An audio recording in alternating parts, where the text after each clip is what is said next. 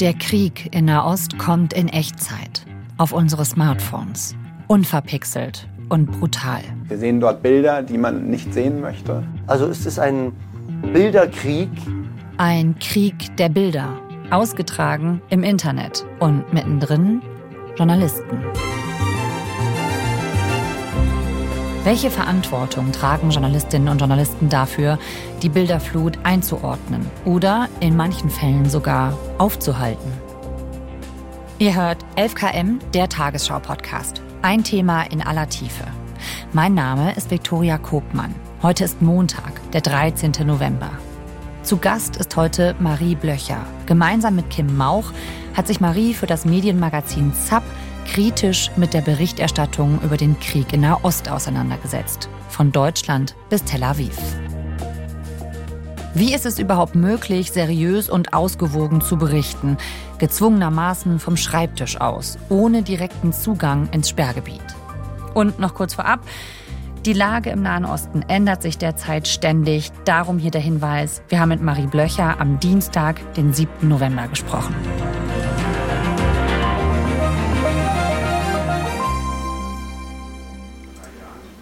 Also wir waren beim ZDF zu Besuch in der Redaktion von heute. Da werden die Nachrichten des ZDFs und das Heute-Journal produziert und die arbeiten dort mit einem Faktenteam. Das sind ähm, sieben Leute zusammen und wir haben dem Jörn Ratering, der arbeitet dort, in dem Faktenteam quasi mal bei seiner Arbeit über die Schulter geguckt. Ich bin so eine Art Detektiv und ich überprüfe verschiedene Dinge. In der Zeit, wo wir bei ihm waren, hat man halt gesehen, dass der so ein Tool auf hatte, wo er mehrere Kanäle gleichzeitig gescannt hat und wo quasi permanent Videos und Bilder eingelaufen sind. Das soll jetzt angeblich zeigen, ein Beschuss im Gazastreifen der israelischen Armee. Und je nachdem, wie die Korrespondentinnen und Korrespondenten vor Ort an das Kriegsgeschehen rankommen, müssten dann eben auch die Redaktionen hier, ich sag mal, Bilder oder Informationslücken vielleicht auffüllen, so. Und auf andere Quellen, also quasi nicht aus erster Hand zurückgreifen. Wir kriegen Videos vielleicht von potenziellen Kriegsverbrechen, die wir einfach mal analysieren, wo wir durchschauen, irgendwie passt das, ist das wirklich ein Kriegsverbrechen? Wir kriegen Material, was Redaktionen uns sagen, was wir überprüfen sollen. Aber wir suchen auch selber Material. Und da wird es dann manchmal schon ein bisschen kompliziert mit der Verifikation. Ja, Stichwort Verifikation, wie funktioniert das? Das ist jetzt so ein typisches Beispiel bei dieses Video. Es wird immer wieder gebracht, wenn es irgendwas im Gazastreifen passiert und das Video ist einfach faktisch alt und zeigt nicht den aktuellen Konflikt. Er hat uns dann erzählt, dass er sich eigentlich jedes Teil irgendwie so ein bisschen rausnimmt und dann prüft. Ja, ich sehe hier die Stadt Esterot, kann man anhand der Synagoge erkennen.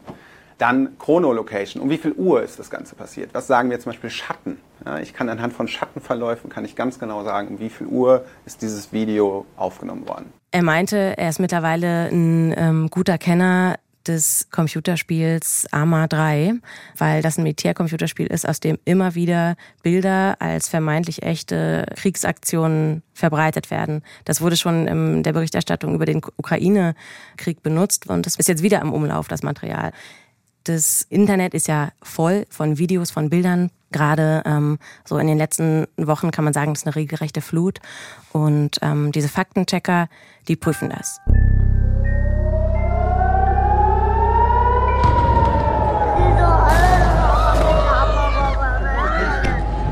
Another front evolving conflict between Israel and Hamas is the one found online. In einem noch nie dagewesenen Ausmaß nutzen die Hamas-Terroristen soziale Netzwerke, um Angst und Schrecken weltweit zu verbreiten.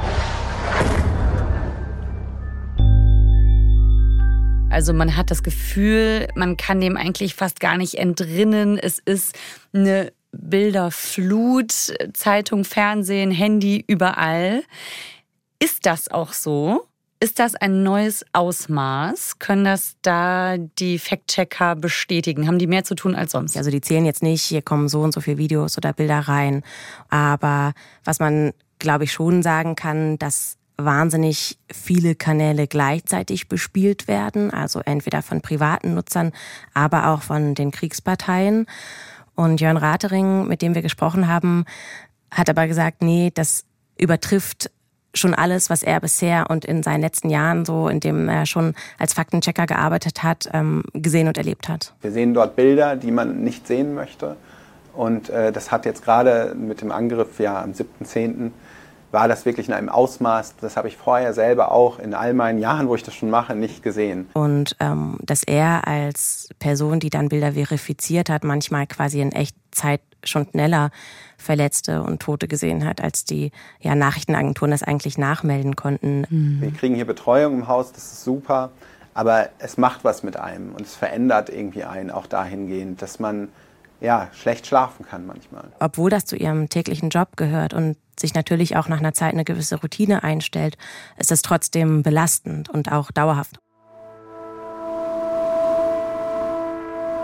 Diese Emotionen und diese Bilder sind ja auch strategisch wichtig für die Kriegsparteien, oder? Ja, dass über Bilder in Kriegen versucht wird, die Deutungshoheit zu gewinnen oder zu erhalten, das ist erstmal nicht neu.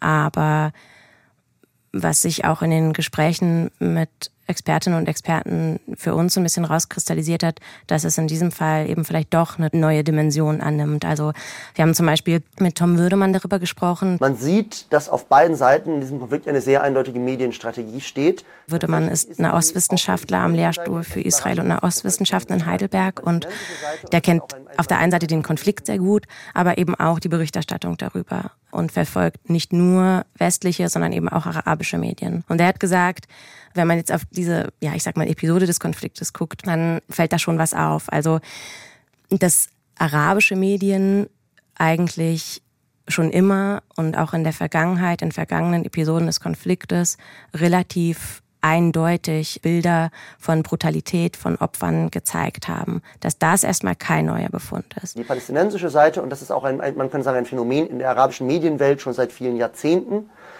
äh, setzt sehr stark auf Bilder. Da gibt es auch eine niedrigere, ich sag mal, Schwelle für das Zeigen von teilweise sehr brutalen, sehr grausamen Bildern. Das aber quasi auf der anderen Seite, also auf der israelischen Seite, dass er da schon eine offensivere Medienstrategie wahrnimmt. Nämlich ebenfalls die grausamen Bilder, die der Angriff und das Massaker der Hamas hinterlassen haben. Also zum Beispiel, dass Israel Journalistinnen und Journalisten so ja eine Art Vorführung eingeladen hat, wo Rohmaterial von den Massakern gezeigt wurde. Konferenzen veranstaltet mit Journalistinnen und Journalisten überall aus der Welt. Äh, Bilder auch an, an zum Beispiel an, an Influencer weitergegeben, die das dann gepostet haben, sehr grausame Bilder, eben um der Welt zu zeigen, das ist, was passiert ist in den äh, Dörfern und Städten um Gaza herum. Und das ist sozusagen die Legitimation unserer Reaktion. Ja, auch Deutschlands Außenministerin Annalena Baerbock beschäftigt sich heute mit dem Schicksal der Hamas-Geiseln. Israel hat das völkerrechtlich verbriefte Recht, sich gegen diesen perfiden Terror zu verteidigen. Wenn man sich diese furchtbaren Videos von den brutalen Entführungen anschaut, die über soziale Medien verbreitet werden, dann stockt einem der Atem. Auf welchen Kanälen und Wegen werden diese Inhalte dann verbreitet? Was jetzt bei diesen Bildern von dem Massaker der Hamas im Süden Israels vielleicht neu ist, dass die israelischen Behörden zum Beispiel auf YouTube auch ähm, Art von, auch wenn das Wort in diesem Kontext befremdlich ist, aber eine Art von Werbung schalten, also ohne dass man nach Inhalten sucht, ähm, Videos von zusammengeschnittenem Material, von Fotos von den Massakern die die Hamas verübt hat, zu sehen bekommt. Hamas declared war and started going door to door slaughtering innocent Israelis. Also ja, das ist ja wie sonst Werbevideos, die vor Videos geschaltet werden dann. Also schon eine Kampagne quasi. Also das setzt die israelische Regierung selbst ein, ganz gezielt. Wie in jedem Krieg geht es auch in diesem Krieg darum, auch über Bilder eine Deutungshoheit zu bekommen oder zu erhalten. Und Tom Würdemann hat diese offensivere Medienstrategie Israels unter anderem damit begründet, dass der Schock nach dem Angriff am 7. Oktober besonders groß war. Und was wir in Gesprächen mit Expertinnen und Experten immer wieder zu hören bekommen haben, war eben auch, dass die israelische Seite mit dieser offensiveren Medienstrategie versucht, dass in der Weltöffentlichkeit eben auch nicht in Vergessenheit gerät, wer mit dem Angriff begonnen hat.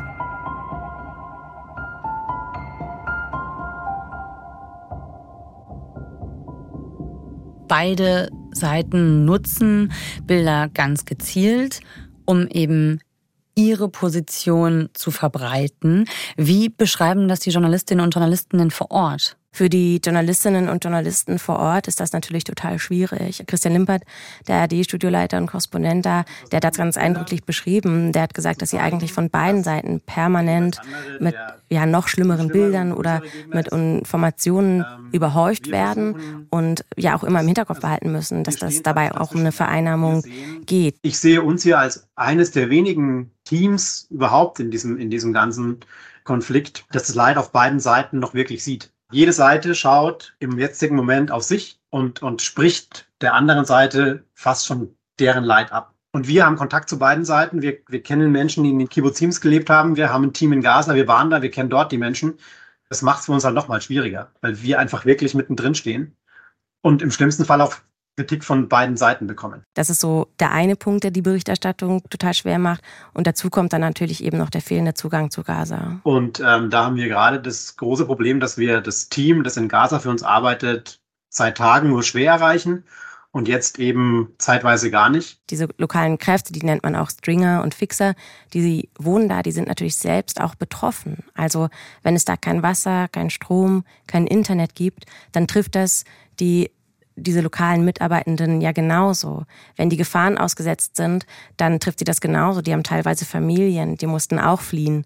Und das sind eben die Menschen, die für die Korrespondenten in Tel Aviv mit die wichtigsten Quellen sind. Also ist dann der Kontakt zu den Stringern und damit zu dem, was im Sperrgebiet im Gazatreffen passiert, komplett abgebrochen? Die sind da und die versuchen auch immer wieder Informationen und Bilder zuzuliefern und mit den Korrespondenten zusammenzuarbeiten. Das ist eben nur nicht so dauerhaft gesichert, wie das sonst der Fall wäre und wie das jetzt vielleicht auch besonders wichtig wäre. Da merken wir, dass momentan so gut wie nichts kommt. Also auch andere Journalistinnen und Journalisten, die in Gaza gerade arbeiten, können nicht mehr, können nicht mehr berichten. Es gibt kaum noch Bilder. Und wenn es jetzt also eigentlich schwieriger ist, an Bilder ranzukommen, es aber im Moment diese Flut der Bilder gibt, woher kommen die? Wer oder was füllt diese Lücke? Du hast da was total Wichtiges gesagt. Also auf der einen Seite gibt es eine Flut an Bildern, aber auf der anderen Seite eben einen Mangel an verifizierten Bildern aus Gaza. Und man muss ja nur mal in die sozialen Netzwerke gucken, um zu sehen, super viel Inhalt ist da. Also es gibt eben auch total viele Leute, die ähm, aus Gaza direkt ja, Bildmaterial, Bilder und Videos in sozialen Medien hochladen und damit vielleicht auch eine Art von ja, Leerstelle versuchen zu füllen. Es gibt so ein Beispiel eines Instagram-Kanals von Motas Azaiza, der postet Videos und Bilder aus Gaza. Hi, my name is Motas. I'm from Gaza. I have no words for you. That is why I've risked my life to show you everything I found. Motas, and I will show you the massive destruction that happened to the Zahara city in the middle of the strip. I just was going to. Oh. Was ich da wirklich bemerkenswert fand, wir konnten quasi während unserer Recherche sehen, wie der täglich viele, viele, viele neue Follower dazu gewonnen hat. Also der ist jetzt bei über 13 Millionen Followern, also 13 Millionen Leute gucken sich an, was der postet. Und ich glaube, ein paar Tage nach dem 7. Oktober waren es so zwei oder drei Millionen. Wenn man also unglaublich schnell angestiegen. Unglaublich schnell angestiegen. So, ja. wenn man den auf den Kanal guckt, dann vermittelt er für die Follower so den Eindruck, extrem nah dran zu sein. Man bekommt da auch einfach andere Sachen zu sehen als zum Beispiel in deutschen Nachrichtensendungen. So, das sind ganz oft ja explizite Aufnahmen von Verletzten, von Toten, ganz oft von Kindern von extremem Ausmaß der Zerstörung. Ich habe mir das mal angeschaut. Das sind sehr, sehr eindrückliche Bilder. Die lassen einen nicht kalt. Nee, die lassen einen nicht kalt.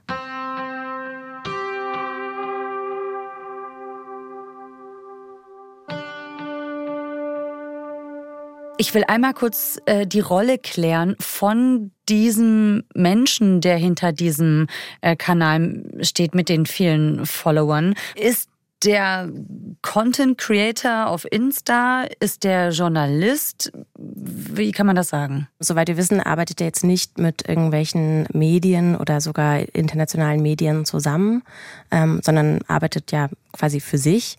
Ähm, an den Followerzahlen sieht man ja auch, der braucht jetzt nicht unbedingt einen Abnehmer, der hat quasi einen direkten Kanal in die Öffentlichkeit. Man sieht auch, dass er offenbar kooperiert mit dem palästinensischen Hilfswerk der UNO, also auch da als ja, Presenter auftritt. Es gibt zwischen diesen Bildern ja auch immer wieder inszenierte Aufnahmen, wo er sich zum Beispiel mit irgendwie übergroßen Kuscheltieren in ähm, ja, Schutthaufen ablichten lässt. Also das hat ja schon auch eine Art von ja, Presenter-Gedanken.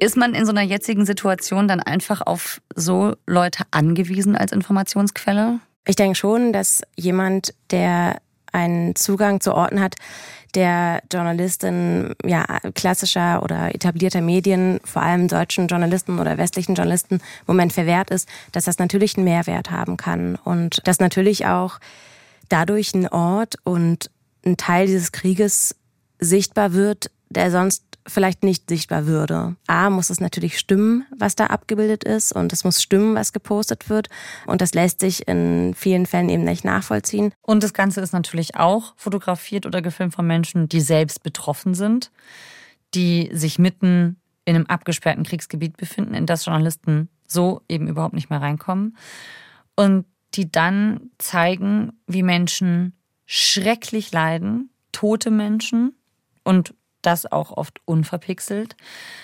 Wir haben gehört, wie schwierig und belastend das ist, den Wahrheitsgehalt dieser Bilder zu checken. Aber wie wirkt sich das denn auf die Berichterstattung aus? Also auf das, was wir letztlich dann in den Nachrichten sehen? Ich glaube, dass, also wenn man die Berichterstattung in deutschen Nachrichten und Nachrichtenmagazinen, also im deutschen Fernsehen sich anguckt, dann fällt schon auf, dass zurückhaltender damit umgegangen wird, explizite Darstellungen von Gewalt, von Verletzten, von Toten zu zeigen. Das fällt zum Beispiel auch im Vergleich zu Medien aus anderen europäischen Ländern oder amerikanischen Nachrichtensendungen auf. Also wenn man sich zum Beispiel die Berichterstattung von CNN anguckt, dann ist da viel mehr explizites Grauen zu sehen.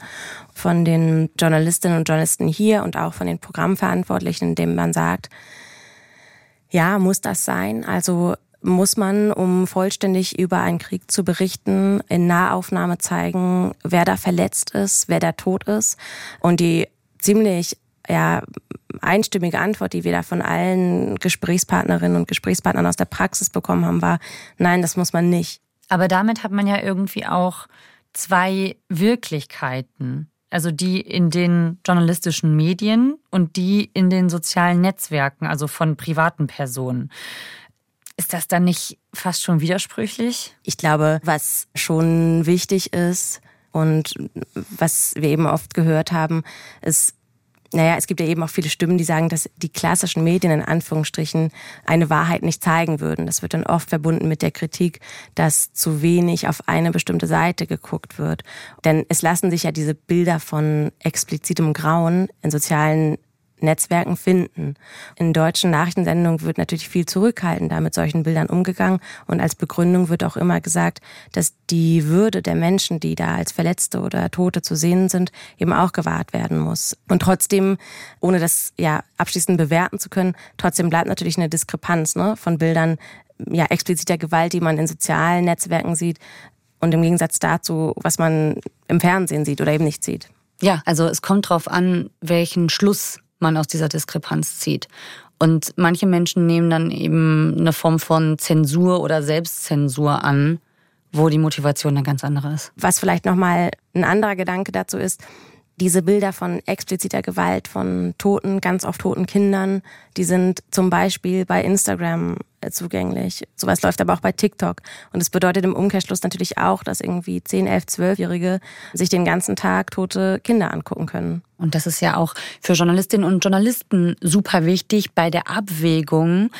Soll man Material veröffentlichen beziehungsweise weiter verbreiten oder nicht. Ja, total. Der erste Schritt sollte natürlich immer sein, dass man sich ganz sicher ist, was da zu sehen ist und woher das kommt.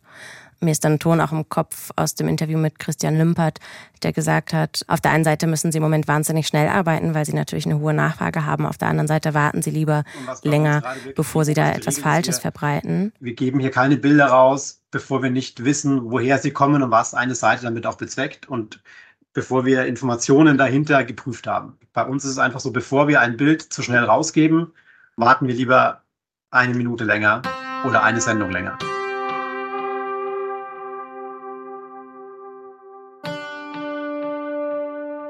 Welche Verantwortung haben da journalistische Medien oder insbesondere öffentlich-rechtliche Medien, was das angeht? Eine Riesenverantwortung. Und die wird, finde ich, auch nicht kleiner, nur dadurch, dass es mehr Kanäle und irgendwie ein höheres Grundrauschen gibt.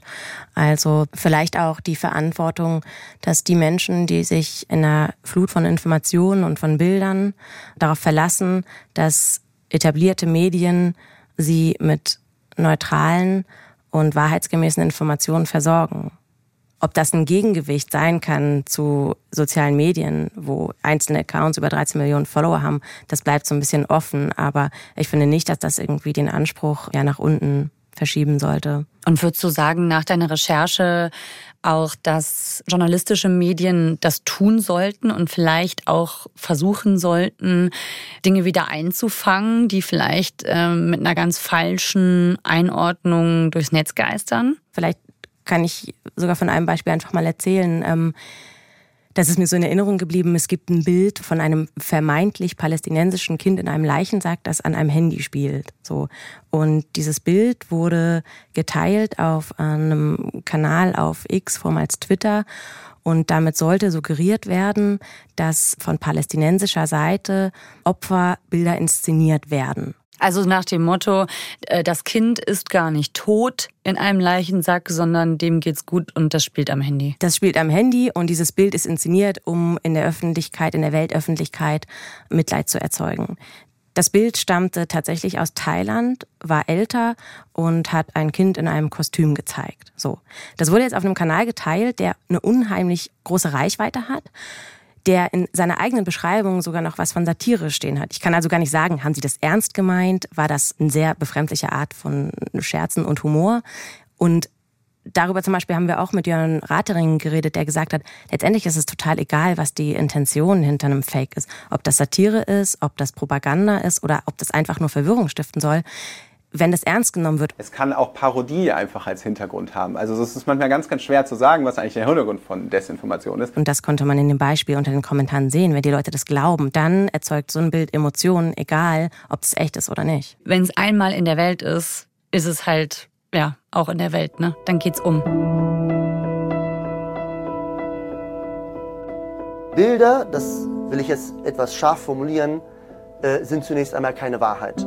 Bilder sind, wenn sie ohne Kontext dargestellt werden, der Feind von Aufklärung über die Wahrheit in Konflikten. Wir haben relativ früh das Interview mit dem Tom Würdemann geführt, der gesagt hat, die Bilder über den Krieg sind ein total wichtiger Bestandteil der Berichterstattung und auch äh, ein total wichtiger Bestandteil bei der Aufklärung. Er hat aber auch gesagt, dass noch viel wichtiger als die Bilder selbst die Einordnung sind. Aber das Bild ist immer noch wichtig, denn das Bild zeigt uns die Schrecken, das Bild zeigt uns die menschliche Seite dieser Tragödie äh, von Krieg allgemein, die nie aus dem Blick geraten darf.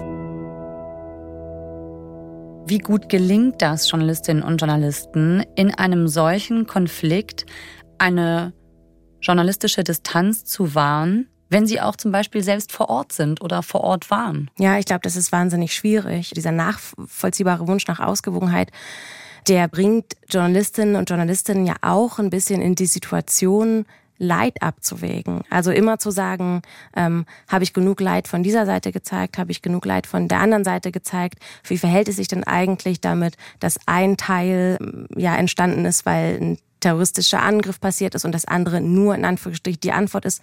Also ich glaube, wahnsinnig schwer, und das haben wir auch in diesen Gesprächen herausgehört, ist diese permanente Abwägung, die man da versucht. Es ist unglaublich schwer, in dieser Situation zu berichten. Was meinst du denn?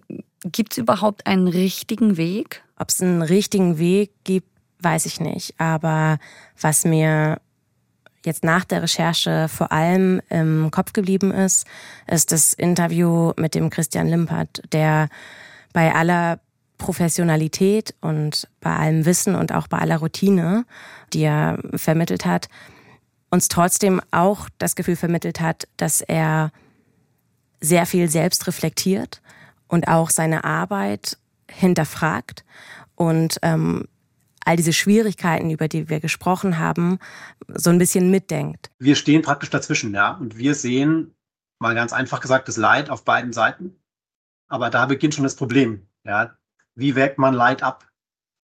Ähm, und das ist die tägliche Arbeit, das ist die tägliche Herausforderung. Also man könnte auch sagen, er macht es sich nicht einfach so. Und diese permanente Selbstreflexion und auch zu wissen, Mensch, das ist ein wahnsinnig schmaler Grad, auf dem ich mich da bewege, ja, die kommt mir irgendwie hilfreich vor. Und im Nachhinein habe ich gedacht, vielleicht ist das ja auch so ein bisschen was, was ja an vielen Stellen der Berichterstattung hilfreich ist. Ja, sich nicht immer nur auf bestimmte Abläufe, Regelwerke oder Routinen zu beziehen, sondern permanent zu hinterfragen, was mache ich da eigentlich? Marie, vielen Dank dir. Vielen Dank dir. Tschüss.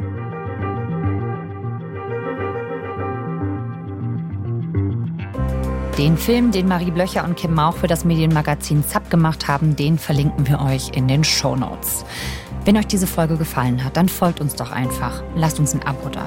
Und wenn ihr regelmäßige Updates zur Lage im Nahen Osten und auch dem Krieg gegen die Ukraine bekommen möchtet, dann empfehle ich euch den Podcast Krieg und Terror. Die Nachrichtenredaktion von NDR Info berichtet in diesem Podcast über die militärische und politische Lage. Die Infos gibt es zweimal täglich, morgens und abends. Krieg und Terror findet ihr in der ARD Audiothek und überall, wo es Podcasts gibt. Autor dieser 11KM-Folge ist Christian Schepsmeier. Mitgearbeitet hat Lisa Henschel. Produktion Jakob Böttner, Konrad Winkler, Hanna Brünjes und Eva Erhardt. Redaktionsleitung Lena Gürtler und Fumiko Lipp. 11KM ist eine Produktion von BR24 und NDR Info. Mein Name ist Viktoria Kobmann. Wir hören uns morgen wieder. Tschüss.